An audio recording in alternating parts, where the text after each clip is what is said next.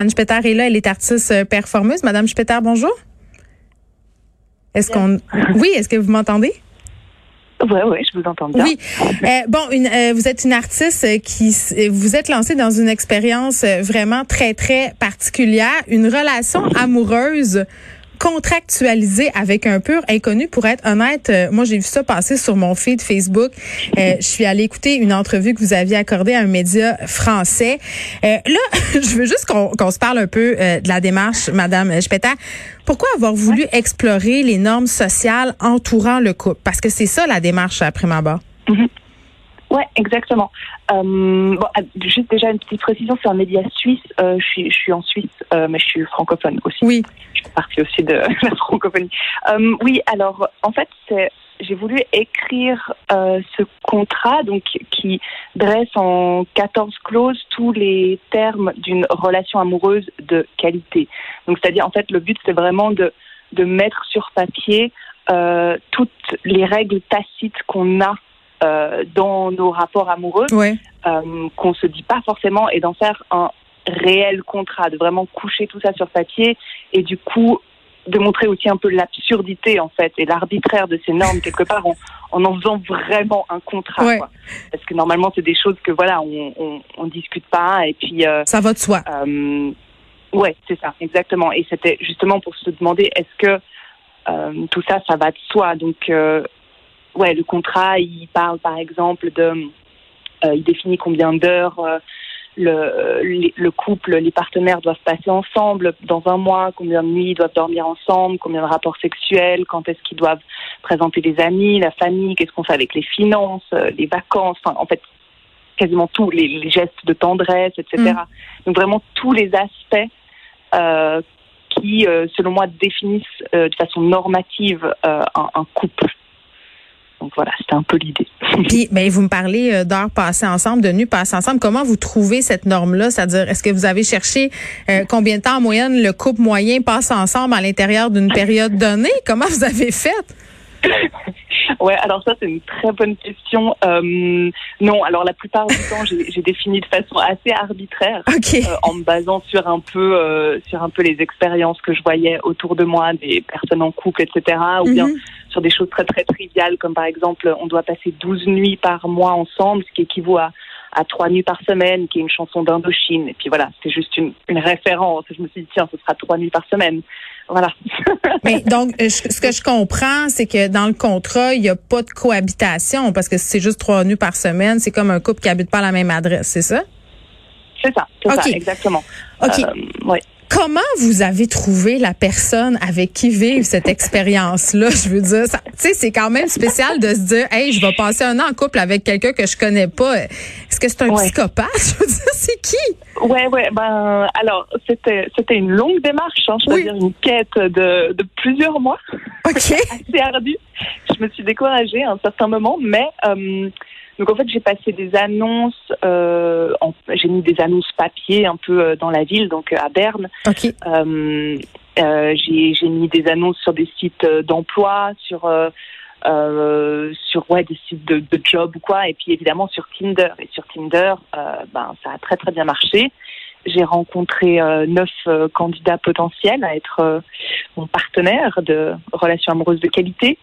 Et en novembre, j'ai rencontré Mike et il a accepté. Et du coup, on s'était vu avant, enfin, on s'est, on s'est vu genre une heure pour parler du contenu du contrat.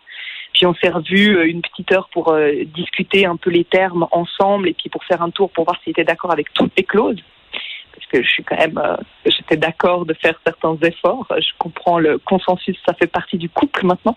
Vous parlez des relations euh, sexuelles?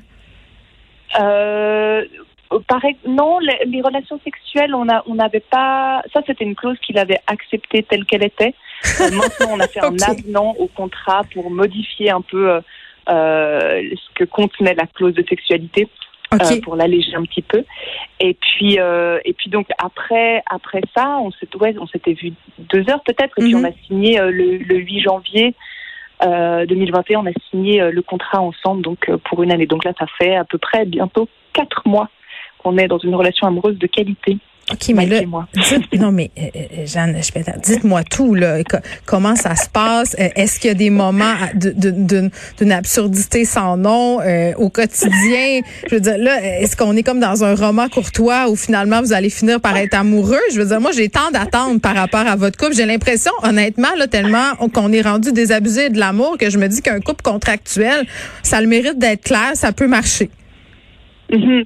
Oui, ben, en fait, ben, c'est complètement ça. Le but, c'est de voir est-ce que, à la base de quelque chose d'extrêmement euh, euh, justement rationnel et puis froid et mhm. puis euh, non romantique comme ce contrat, est-ce que est-ce que se fréquenter, se connaître et avoir une intimité ensemble peut créer des sentiments des sentiments romantiques ou, ou quel genre de sentiments des je sais pas moi une certaine camaraderie ou ou euh, de l'affection, euh, du respect ou quoi. Et puis Mais c'était ça le couple avant? sentiment comme l'amour? C'est euh, ah complètement. C'est un partenariat. C'était moins compliqué. On divorçait pas. C'était pas une option. Donc on n'avait pas le choix de de, de s'adapter à l'autre. Là, est-ce que parlant d'adaptabilité, comment ça s'est passé? Parce que c'était un pur inconnu. Est-ce que est-ce que c'était difficile? Mm-hmm. Ah, ouais, bien sûr. au départ, c'est ouais, tout est absurde, hein, comme vous l'avez dit. Oui. de se retrouver une première nuit à côté d'un inconnu euh, il y a quelques heures. Enfin, bien sûr, ça arrive, mais euh, mais pas de cette façon aussi euh, rationnelle, quoi. Ça arrive. Généralement, on n'est pas en couple si on s'est pas séduit au préalable. Là, on passe tout à fait l'étape de la séduction pour arriver directement dans le dur du sujet, dans le couple. Et, et ouais, donc oui, c'est c'est ça a été un peu étrange, mais vous pouvez avoir tous les dessous de notre couple euh, et tous les détails justement sur un peu le, début de la relation. Euh, tout est documenté en fait mhm. sur un, un, compte Instagram. Et donc euh, là, on peut suivre. Le compte qui s'appelle Relations amoureuses de qualité. Oui, c'est ça. Euh, puis moi, je m'en délègue, je dois vous le dire, parce qu'il y a même des bilans mensuels là où on voit s'il y a eu des manquements au contrat. Puis là, oups, je vois que Mike a eu un manquement. C'était lequel? Je pense que vous êtes chicané, c'est tout ça? Il y a eu une altercation? Euh, alors, qu'est-ce qui s'était pas Non, non, non, c'était oui, c'était la fois, c'était le mois passé. Oui, le mois numéro 3. Euh, voilà, c'est ça.